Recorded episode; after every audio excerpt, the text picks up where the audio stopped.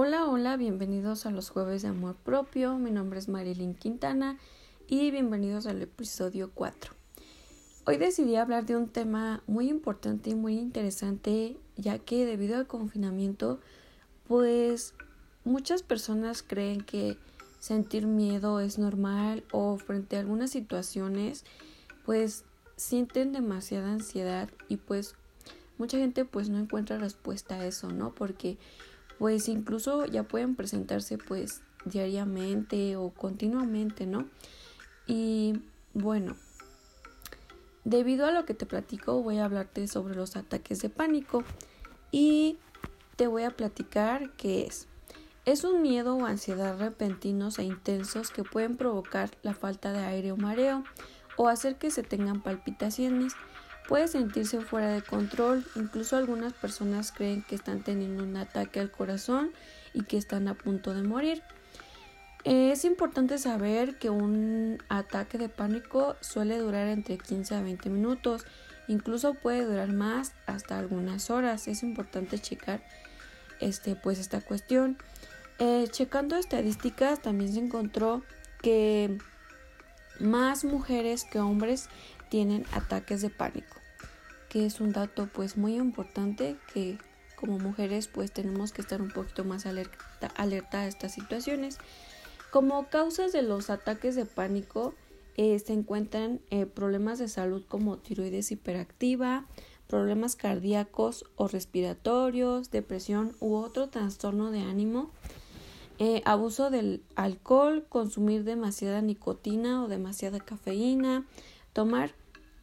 ciertos medicamentos como los, los son utilizados para el asma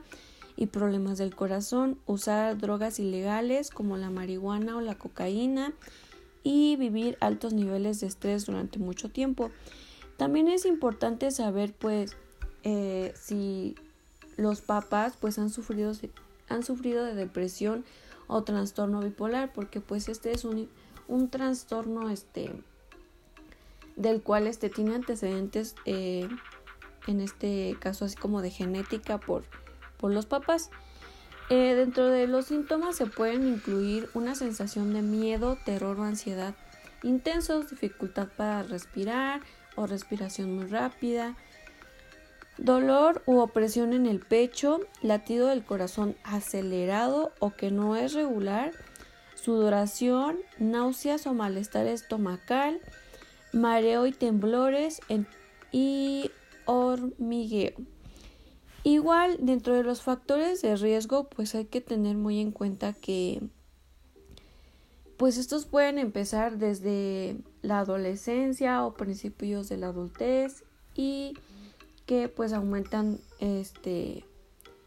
pues cada vez aumentan más este el riesgo de padecer estos ataques y que pues como factores de riesgos hay que tener pues presente pues los antecedentes familiares, que era lo que ya les platicaba ahorita,